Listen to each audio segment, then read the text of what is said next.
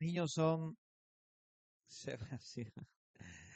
los niños son parte importante de esta iglesia, como lo fueron para el ministerio de Jesús. Siempre hablamos de lo que dice en Mateo 18 acerca de los niños. Para nosotros es importante, es muy importante que los niños aprendan eh, la semilla de la palabra del Señor. Yo creo que no vamos a trasladar la obligación de enseñar el buen camino a la iglesia. Como padres no podemos trasladar esa obligación que tenemos con nuestros chicos de enseñarles nosotros con nuestro ejemplo a vivir una vida cristiana. Porque he oído de ese error muchas veces. Llega a los nueve, diez años o doce o trece y se empieza a revelar y empieza a ser un poco más difícil el trato con el hijo o con la hija y la madre o el padre dice, tenemos que volver a la iglesia. Tenemos que ir a la iglesia para que vaya a estudiar estudios bíblicos y todo eso.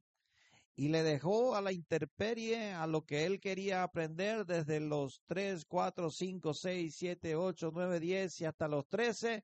Y luego se revela y el padre y la madre se acuerdan de que no le enseñaron nada acerca de portarse bien como cristianos. Así que no podemos trasladar eso a la iglesia. Aquí somos una ayuda, somos un soporte. Pero los padres tenemos la responsabilidad de modelar para nuestros hijos. ¿Puedo escuchar un amén? Ese no es el mensaje, no se preocupe. Eso solo fue un epílogo. Quiero hablar en esta mañana de algo muy importante. El título del mensaje es Siete revelaciones acerca de la gracia de Dios. Y hoy queremos predicar de la gracia de Dios. De la gracia. Creo que eh, por no haber estudiado mucho acerca de la gracia, cometemos equivocaciones como pentecostales que decimos que somos algunas veces muy feas, que nos impiden caminar en Cristo. Tenemos al Espíritu Santo, tenemos la iglesia, tenemos todo. Pero si no conocemos la gracia de Dios revelada en Cristo, si no entendemos bien la gracia derramada por el amor de Dios en Cristo Jesús, corremos el riesgo de caminar en una situación de esfuerzo carnal constante. ¿Qué quiere decir eso? ¿Qué quiero decir con eso? Esfuerzo carnal que me lleva al legalismo y muchas veces me induce a la culpabilidad constante, porque nunca encuentro perfección en mis actos y en los demás. Así que pronto me frustro de mis hermanos y mis hermanas que están caminando conmigo a la gracia de Dios, en la gracia de Dios, el camino de Dios. Yo me frustro. Si no aceptamos y entendemos bien las revelaciones de la gracia en Cristo, no gozamos la vida en abundancia que Dios nos prometió en Jesús. Así que constantemente vivimos cargados de normas y conceptos que deberían formar parte de nuestra vida, pero no deberían de ser una mochila pesada con la cual carguemos. Desarrollamos dones, talentos que Dios colocó en nosotros, pero no vivimos libres en Cristo y para alcanzar el desarrollo constante de un don, de un talento que tengo en Cristo, para ir creciendo, debo entender bien la gracia.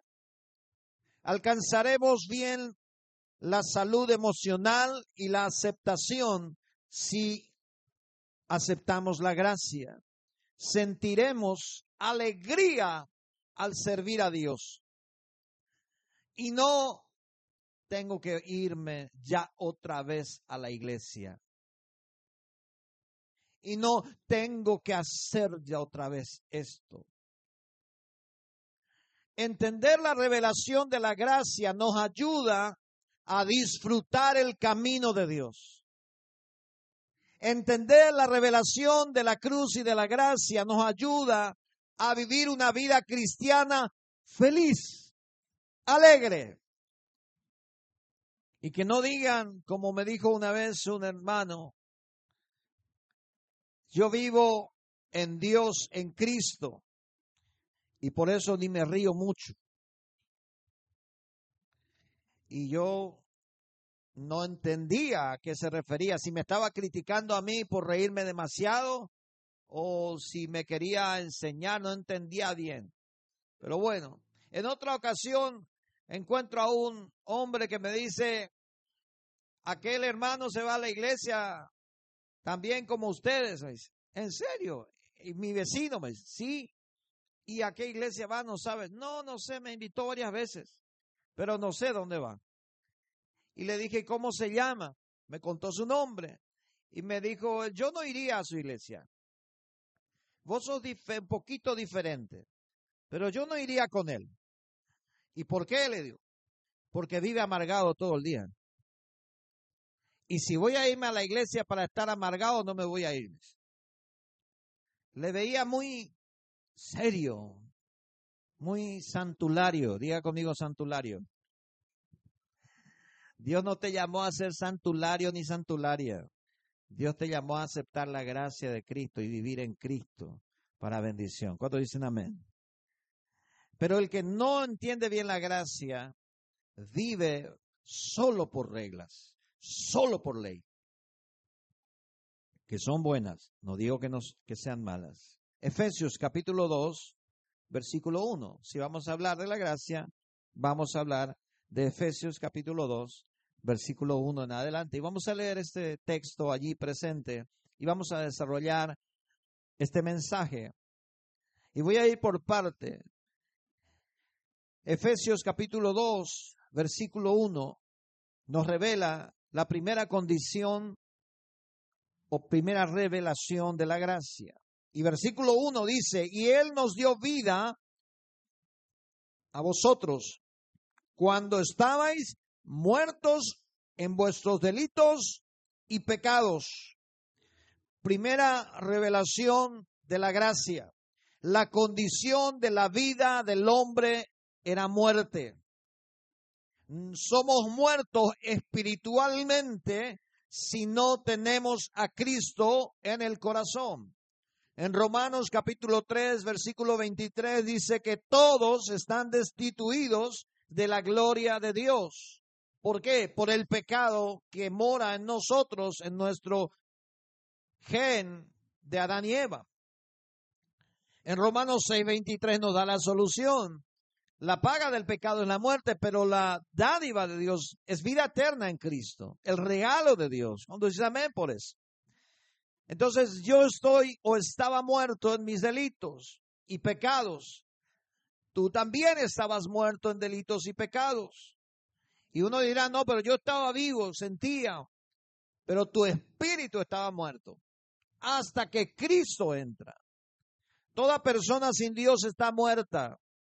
Hay muchos zombies por la calle, espiritualmente hablando.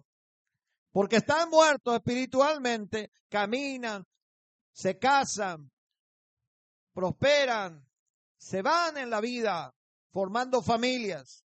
Pero si no tiene a Cristo en el corazón, puede tener dinero en el banco, puede tener familia numerosa, pero está muerto. Porque la vida que estamos hablando es vida espiritual, no vida carnal. Entonces la vida espiritual no depende de, esta, de este cuerpo. Yo no, no soy un cuerpo caminando, yo soy un alma viviente. Por eso dice la Biblia en el libro de, de Deuteronomio, toda alma que pecare, ésta morirá.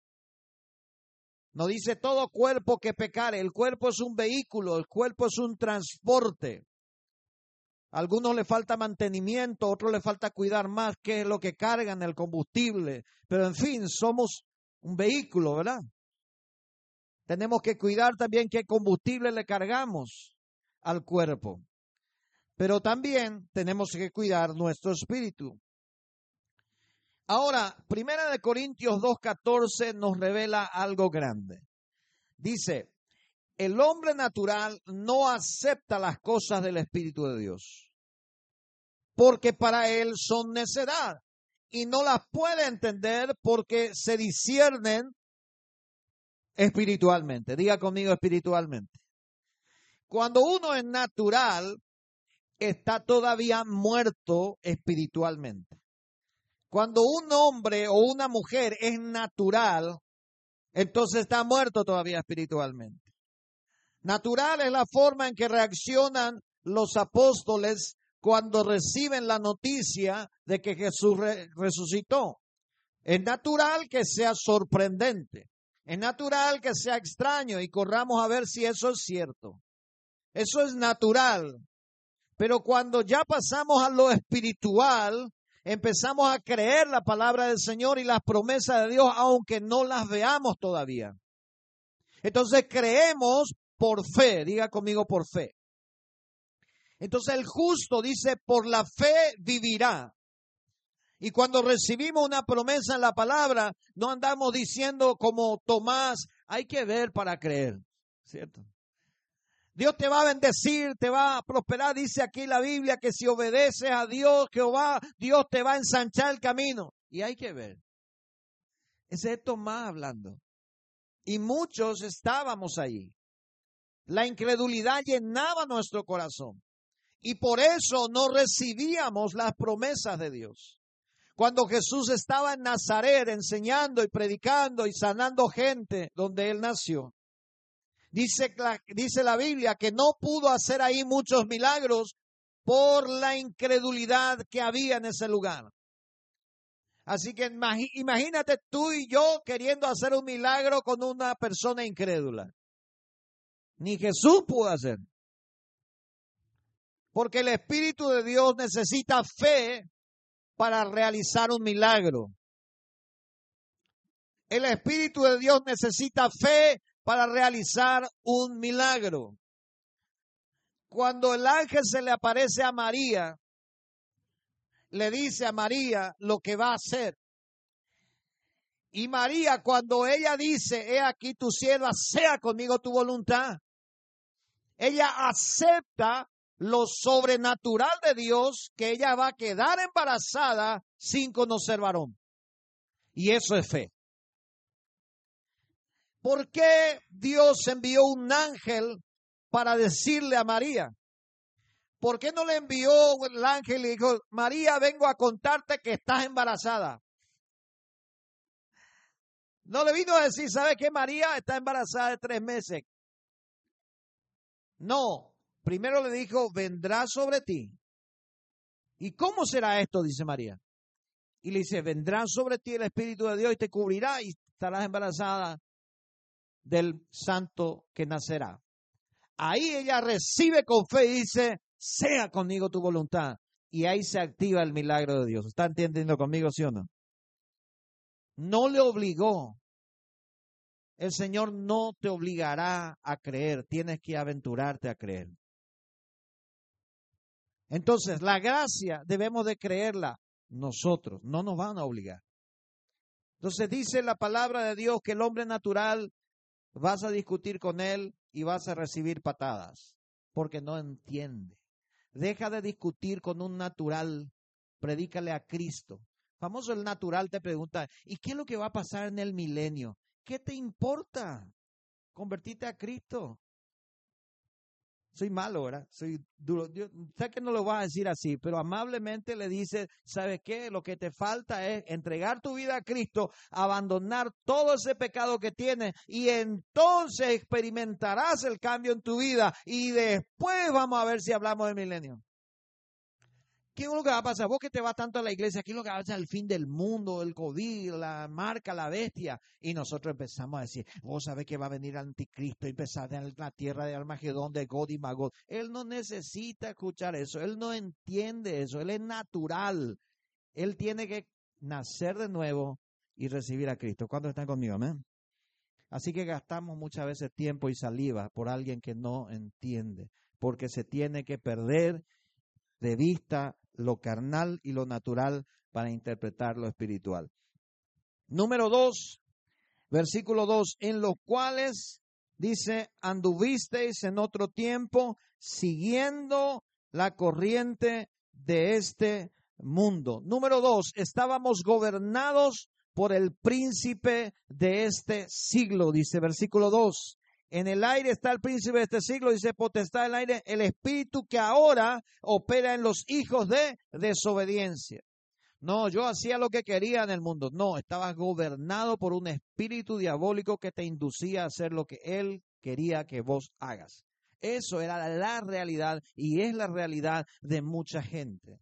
Entonces estábamos gobernados y dominados por una fuerza maligna, espiritualmente hablando, para hacer todo lo que daña. Y por eso la gente se divorcia, por eso la gente comete toda clase de atrocidades y luego llora. Dice, ¿cómo es que pude hacer esto? Y luego sigue caminando su vida porque al hacerlo no se estaba dando cuenta y luego cuando ve las consecuencias se asusta y dice, no sé qué me pasó, ya está.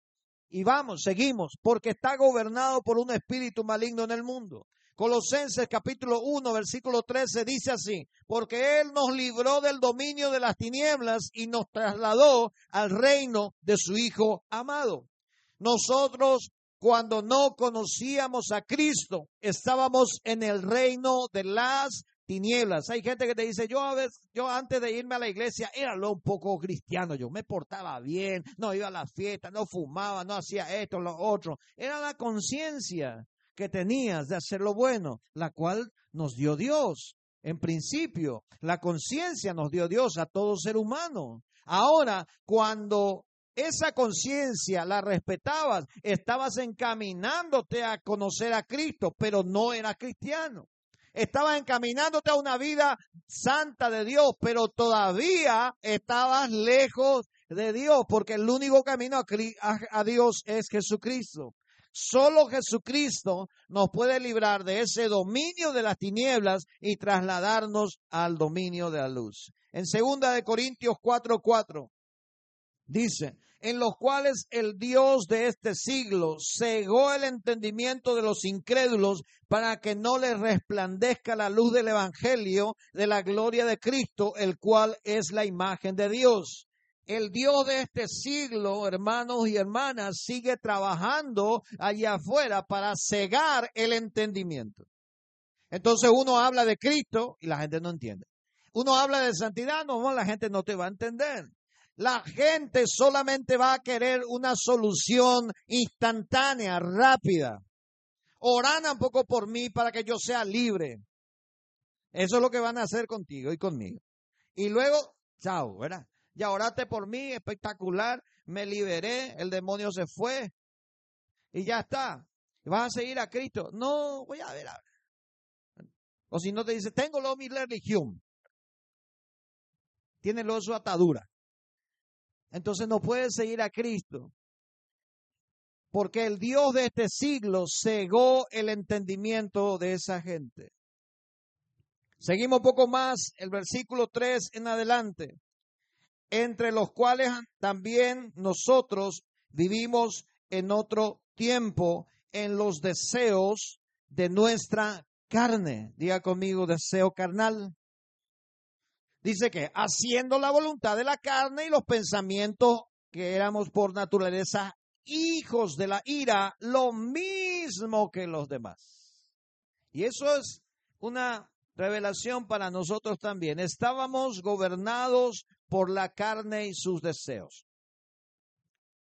Número tres, estábamos gobernados por la carne y sus deseos. Eso implica que si yo me alejo de Dios, eso volverá a mí la condición de la vida de la persona que no tiene a Dios en su corazón no es buena, a pesar de que parezca bueno, no es buena. Si no conoce a Jesús, esa persona es guiada y gobernada por la carne y sus deseos pecaminosos. Entonces, cuando tú y yo le invitamos a una charla matrimonial de pareja o algo que se pueda hacer en la iglesia, cuando esa persona no conoce a Dios, está guiada por la carne, lo primero que va a pensar es qué me van a dar. Porque así es la carne. ¿Qué voy a recibir en la carne? Siempre es así. Vamos pues allá, ¿qué nos van a dar? Por eso se juntan tantos manifestantes que ni siquiera conocen el color de su bandera. Se juntan allá, ¿saben cómo? Dice, porque a mí me contaron cómo se juntaron muchas veces. Dice, nos convocaron y nos dijeron que nos iban a dar cerveza gratis.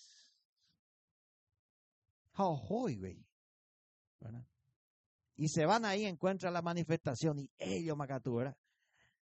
Se fueron a echar la cerveza. Y le pregunta al otro, ¿por quién venimos? Y por fulano. Ah, fulano, ¿verdad?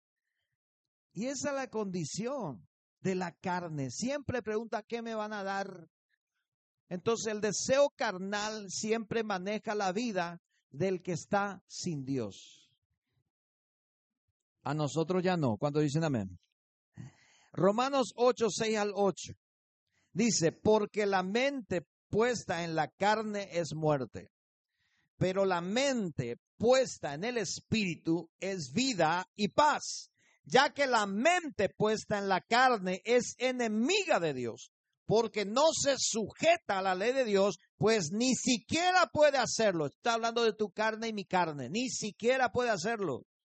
Y los que están en la carne no pueden agradar a Dios. Por eso es que en vano le vas a decir a un chico que no conoce a Cristo, le vas a decir, no, eso no le gusta a Dios. No, no le entra, porque no conoce a Cristo, no tiene a Cristo en el corazón.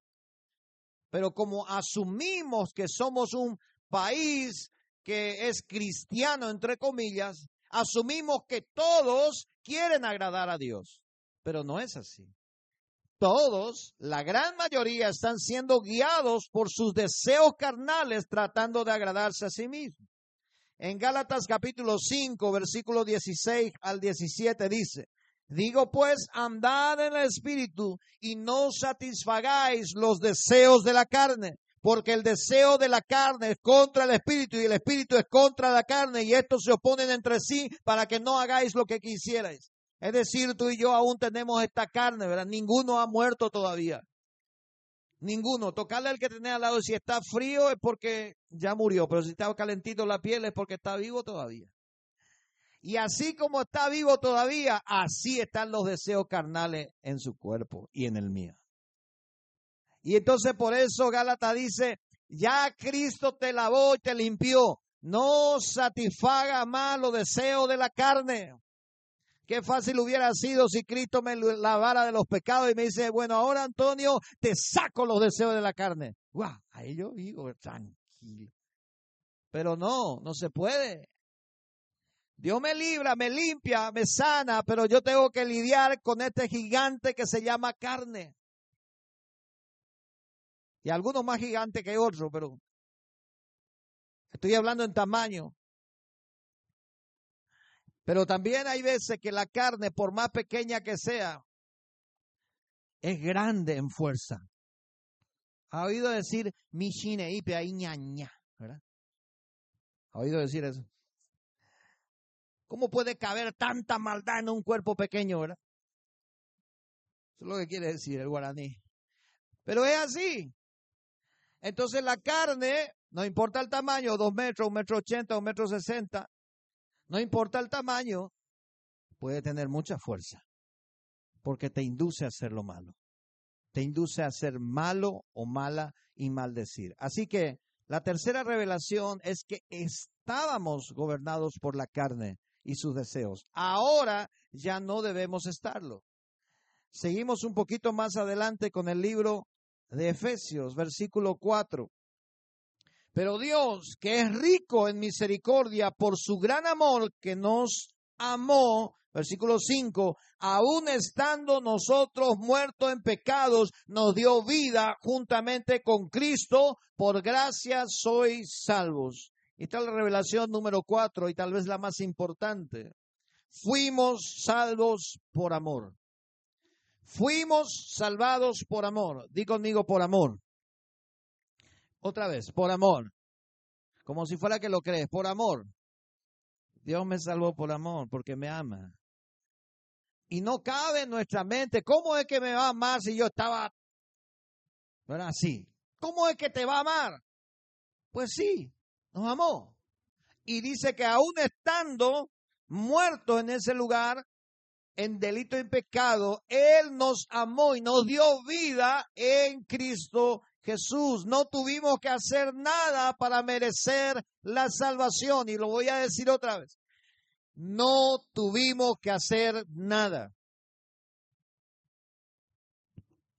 Y si no tuviste que hacer nada para merecer esa salvación, ¿por qué tienes esa mente de tener que hacer algo para entrar al cielo? Porque la gracia del amor de Dios todavía no está siendo revelada totalmente. uno de los trapecistas más famosos del mundo.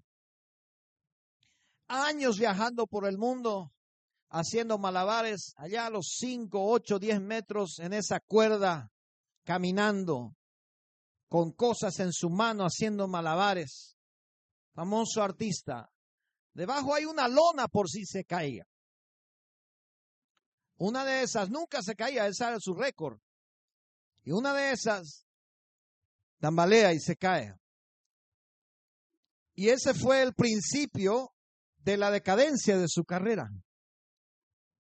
Así que años después vuelve a, a, concursar en un concurso general, vuelve a ganar fama y las entrevistas no faltaron. Y le dijeron, ¿por qué empezaste a caerte después de tantos años de experiencia? tanta fama, tanta experiencia. ¿Qué fue lo que empezó a hacerte caer en esa en eso que tú ya conoces bien? ¿Fue el cuerpo, fue la alimentación, fue el desgaste, fue el estrés? ¿Qué fue? Y él dijo, empecé a mirar hacia abajo y a temer que me iba a caer. Tenía miedo de caerme y me empecé a caer. Y él dijo, mientras yo vivía en ese tiempo de gloria y de fama, yo miraba hacia el frente y yo sentía que podía y nunca miraba hacia abajo, solamente me acomodaba y seguía y miraba el hilo. Pero hubo un día dice, que alguien metió una duda en mí y me dijo, mira, si te caes en la lona, hay un pequeño agujero, procura no caerte de ese lado. Y ese fue el día que entró la duda. Y ese fue el día que entró el temor. Y ese fue el día en que él empezó a dejar de caminar y empezó a mirar el peligro. Por eso la gracia revelada en el amor de Dios nos ayuda a mirar el amor de Dios y no al pecado. Nos ayuda a mirar el amor de Cristo y no, no, que me voy a caer, a que me voy a caer, a que me voy a caer, te vas a caer. ¿verdad? Y ahí te caes. Porque estás mirando demasiado tu debilidad y tu pecado y te caes en la debilidad y en el pecado. Entonces dejemos de mirar eso y miremos a Cristo y miremos su amor con que nos ama. ¿Cuántos dicen amén? ¿Sabe qué dice Salmo 51, 16? El Salmo 51 fue escrito después del pecado de David y él arrepentido escribe todo este Salmo. Porque no quieres sacrificio, dice David, que yo lo daría no quieres holocaustos. Los sacrificios de Dios son el espíritu quebrantado, el corazón contrito y humillado. No desprecias tú, oh Dios. Entonces, si tú y yo estamos arrepentidos, humillados constantemente, es la mejor liberación que vas a recibir. No, que tengo que ayunar 40 días para salir de todo mi pecado no sé si vas a poder salir. Porque si no hay un espíritu contrito y humillado delante de Dios, vas a ayunar 40 días y lo que vas a perder es peso y el pecado va a seguir estando ahí, porque le tienes tanto miedo a ese pecado que todo el día vas a caer. Hay gente que nunca es libre de su pecado, de su vicio, de la maldad, porque tiene tanto miedo de volver a caer en lo mismo. Diga conmigo, Cristo ya me liberó por su amor, no por mi capacidad. Esa es la capacidad que yo tengo, no sirve. En San Juan capítulo 3, versículo 16, dice que Él nos amó y Él dio su Hijo unigénito por nosotros. Número 5, y versículo siguiente, versículo 6 dice, y juntamente con Él nos resucitó y asimismo nos hizo sentar en lugares celestiales en Cristo Jesús Ahora que yo ya entiendo que Dios me amó, no porque yo voy a hacer muchas cosas buenas, no porque yo hice muchas cosas buenas, sino porque Él me ama y quiere una eternidad conmigo, empiezo a mirar a Cristo y miren lo que Cristo me muestra. Me muestra que yo estoy sentado con Él en lugares de autoridad. Dice, Él nos salvó y nos hizo sentar en lugares de dominio y autoridad. ¿Qué quiere decir eso? Que tú y yo tenemos autoridad sobre toda fuerza del mal. Con una amén ya puedo echar 20 demonios, no importa. ¿Cuántos creen? En Lucas capítulo 9, versículo 1 dice, reuniendo a los doce, les dio poder y autoridad sobre todos los demonios y para sanar enfermedades. Él reunió y le dio autoridad.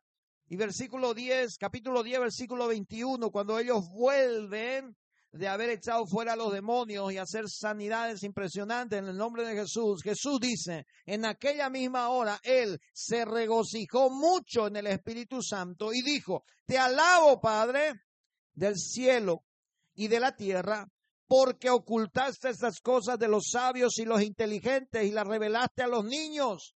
Sí, Padre, porque así fue tu agrado. Por eso encontramos muchas veces gente que tiene doctorado, que tiene magister, tiene todo, pero no puede con un cáncer, no puede con un dolor.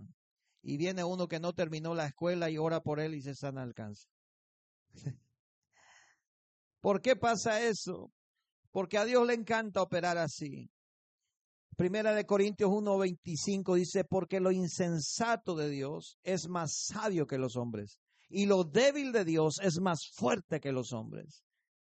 Dice en el versículo 27, dice, sino que lo necio del mundo escogió Dios para avergonzar a los sabios, y lo débil del mundo escogió Dios para avergonzar a lo fuerte. Los sabios y entendidos siempre buscan una explicación a todo. Siempre buscarán explicación razonable. Y el Evangelio, dice Romanos 1, 16 y 17, se revela por fe y para fe. Así que los sabios entendidos van a buscar explicaciones. Así que te van a mandar mensajes como que te están manipulando, como que eres de mente débil, como que la psicología está actuando en ti. Todo eso es basura demoníaca, tratando de apagar tu fe porque lo que aquí se predica es la palabra de Dios. Y la palabra de Dios se encarna en tu vida y en la mía y va generando efecto positivo. Así que si te dicen después, te lavaron el cerebro en esa iglesia, dile amén, porque eso es lo más difícil de cambiar los pensamientos. Y si por alguna razón Dios nos cambia los pensamientos, dice Romanos 12, 1 y 2, que si cambiamos nuestro pensamiento a la manera que piensa el mundo y empezamos a actuar como Dios quiere, conoceremos la voluntad de Dios que es buena, agradable y perfecta. Así que gloria a Dios si eso sucede. Pero lo que está prometido en la Biblia es que lava nuestros corazones con la sangre de Cristo Jesús. Eso sí está prometido. Así que, número 6, versículo adelante, para mostrar en los siglos venideros las abundantes riquezas de su gracia y bondad. Número seis es un don de Dios. Versículo ocho, porque por gracia sois salvos por medio de la fe, y esto no de vosotros, pues es don de Dios Versículo 9, no por obras para que nadie se gloríe. Es decir, ¿podrá pagar alguno su pecado en esta mañana? ¿Podrá pagar alguno de nosotros el pecado que hizo? Y si puede pagarlo, no necesita de Jesús. Y está en vano en este lugar. Pero tú y yo estamos aquí porque no podemos pagar nuestros pecados. Cristo sí puede pagar esos pecados y ya los pagó. En San Juan capítulo 1, versículo 12 revela lo que tú y yo necesitamos para vivir en Cristo, para vivir como hijos de Dios. ¿Qué necesitamos? Creer en Jesús. Si es un don de Dios, no existe nada que tú y yo podamos hacer. Si es un regalo de Dios, no existe nada que puedas hacer. Voy a ayunar 40 días para sentirme perdonado. Y hazlo. Pero ya Cristo te regaló perdón ahora, cuando te arrepentiste de todo tu corazón. Ahora el problema es que no te sientes perdonado. Ese es tu problema. No es problema de Dios. Jesús soltó el perdón sobre nuestras vidas cuando nos arrepentimos. ¿Cuánto dicen amén? Pero como el ser humano quiere buscar siempre agradar a Dios, dice, ahora me voy a, me voy a hacer esto, me voy a hacer lo otro. Y está bien que lo hagas por la presencia de Dios, pero no para, para demostrarle a Dios cuán sacrificio estás haciendo por Él. Eso no es bueno. Cuando tú dices, Señor, estoy ayudando para que tú muevas, porque viste cómo me estoy esforzando. No, eso Dios no le mueve nada. A Dios no le mueve la manipulación. A Dios no le va a mover la conmiseración. A Dios lo que le mueve es la fe. Diga conmigo la fe. Así que ayunando tienes que tener fe, no conmiseración y lástima. Fe. Ayuna con fe. Yo voy a ayunar tres días, cuatro días, veintiún días para que se suelte esa cadena y ayuno con fe. Dios va a obrar con fe, pero no con conmiseración porque el espíritu de conmiseración y de lástima nos ata otra vez al sentimiento de culpabilidad y al legalismo. número 7, versículo 7 que acaba de leer, para mostrar a los siglos venideros, que dice, su abundante riqueza de su gracia, su bondad para con nosotros en Cristo Jesús. Si Dios te, me perdonó a mí, te perdonó a ti, ¿por qué no va a perdonar a otro. Entonces, Dios nos salvó, nos dio esa posición de privilegio.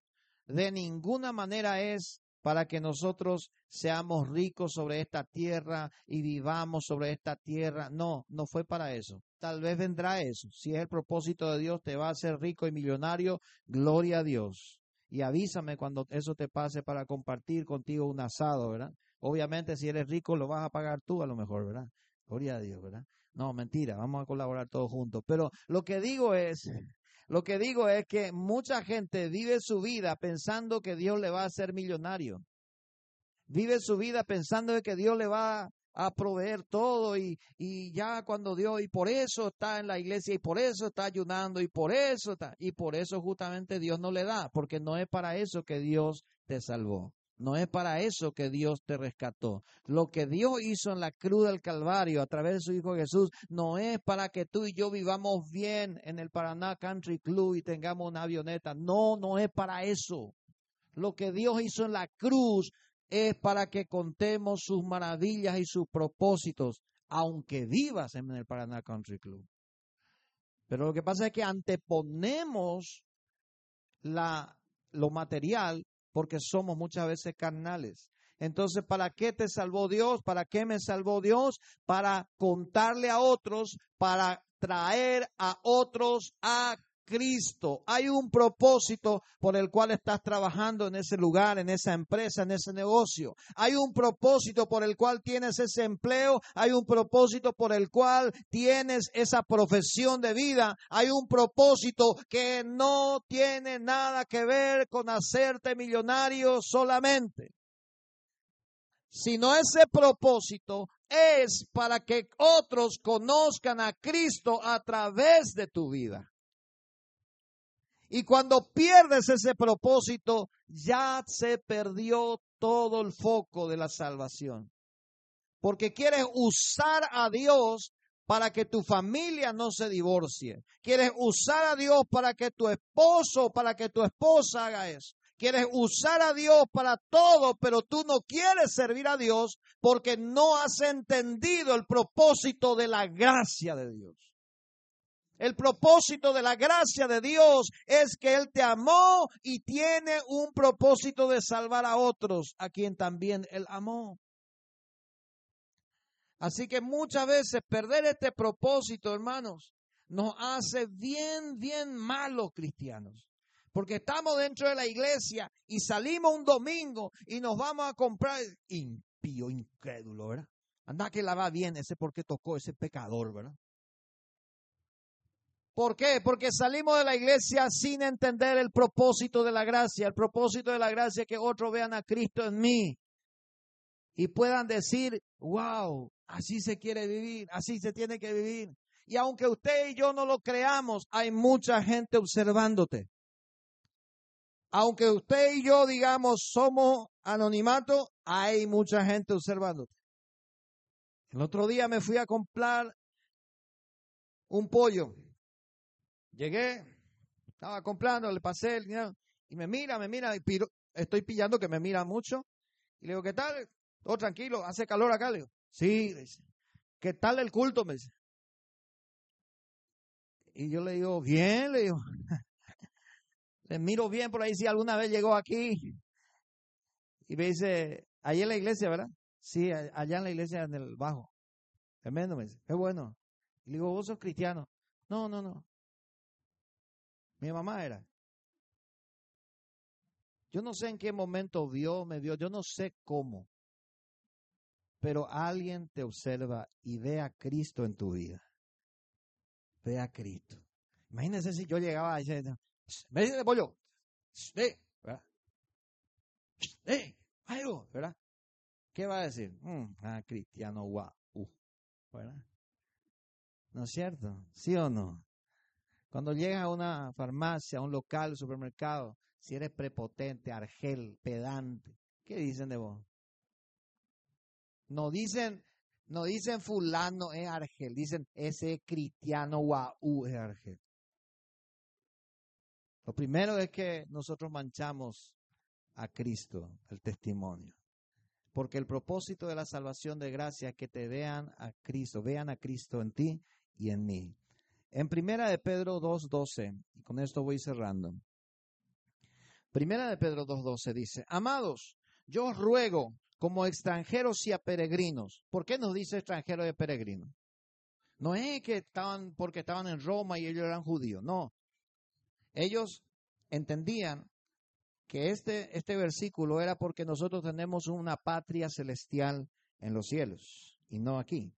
Que os abstengáis de los deseos carnales que batallan contra el alma, manteniendo una buena manera de vivir ¿Dónde? ¿En la iglesia? No, entre los gentiles, para que en lo que murmuran de vosotros como malhechores glorifiquen a Dios en el día de la visitación al considerar vuestras obras, vuestras buenas obras. Fíjense esta versión y me encantó la versión Palabra de Dios para todos. Dice así, ustedes viven rodeados de gente que no cree y tal vez ellos digan que ustedes hacen mal. Sin embargo, si ustedes llevan una vida honesta, ellos verán el bien que ustedes hacen y alabarán a Dios el día en que Él venga a juzgar a todos. Así que el cristiano está llamado no a ser solo cristiano aquí en la iglesia, sino allá afuera. Allá afuera, donde te dieron mal el vuelto y tenés que devolver. Allá afuera, donde se cayó un celular en la calle y tenés que devolverle al dueño. No como a mí que me robaron después, ¿verdad? porque el barrio no tiene cristianos.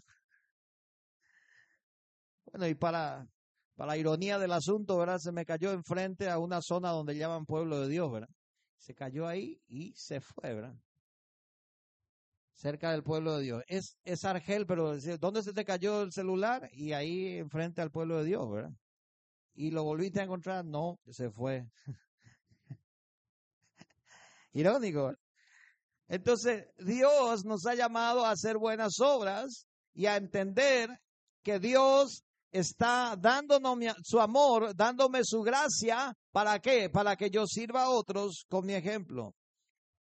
Ahora, Isaías 55, 8 y 9 dice, porque mis pensamientos no son vuestros pensamientos, ni mis caminos vuestros caminos, declara el Señor. Porque alto como los cielos son más altos que la tierra, así mis caminos son más altos que tus caminos y mis pensamientos más que tus pensamientos. Entonces los pensamientos y los caminos de Dios son más altos. ¿Y qué tenemos que hacer? Venir a Dios, venir a Jesús para que Él nos siga revelando más de su amor y de su gracia.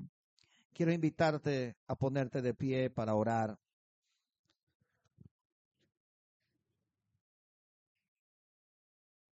Estas revelaciones de la gracia de Dios nos ayudan a entender a Cristo.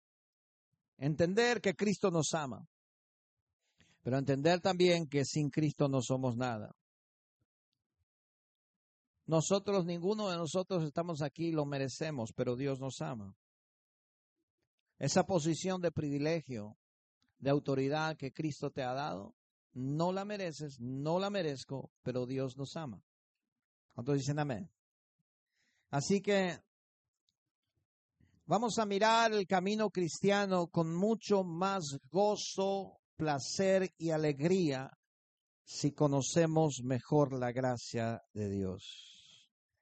Ya no va a ser una carga para ti alabar, adorar a Dios, ofrendar o dar. Ya no va a ser una carga para ti, para mí, venir a la iglesia va a ser un disfrute estar en su presencia y venir a la casa de Dios. ¿Por qué?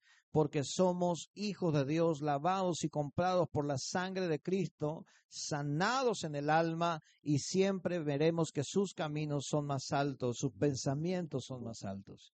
La gracia de Dios, yo oro para que la gracia de Dios sea revelada totalmente a nuestras vidas. Nada podemos hacer tenemos que afirmar nuestra identidad en la gracia de Dios.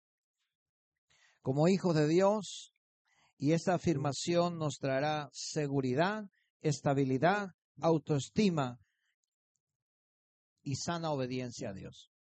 Seguridad, estabilidad, sana nuestra autoestima interna y nos da una obediencia a Dios. Así que hoy yo oro en este lugar, en esta hora, que la gracia de Dios pueda revelarse completamente a ti. Deja de culparte, deja de amenazarte. Acepta por fe la gracia de Dios y acepta que hay una lucha interna. Quiero que cierres tus ojos y ores a Dios. Acepta que hay una lucha interna entre tu carne y el alma y tu espíritu. Pero no la batalles con tus fuerzas, sino con la gracia de Dios con la gracia de Dios. La gracia de Dios. Padre, yo oro que la gracia tuya una vez más visite nuestras vidas. Hay momentos en que tal vez muchos de nosotros te hemos fallado. Hay momentos en que tal vez muchos de nosotros hemos olvidado obedecer tu palabra. Tal vez haya en este lugar alguno de nosotros que haya olvidado obedecer tu palabra incluso por mucho tiempo. Pero aún así, la gracia es suficiente para salvarnos. No se trata de lo que yo pudiera hacer. No se trata de lo que yo haría. Se trata de lo que Jesús ya hizo en la cruz. Él me salvó. Él me rescató. Él me dio vida y me sentó en los lugares celestiales. Yo te pido que aceptes esta palabra con fe. Y si sientes aún culpa en tu corazón por algunas cosas o culpabilidad en tu alma, levanta tu voz y tu mano al cielo, dile, perdóname Jesús. Un espíritu humillado y contrito, Dios no lo rechaza. Dios te levanta. Lo que necesitas es creer. Lo que necesitamos es creer.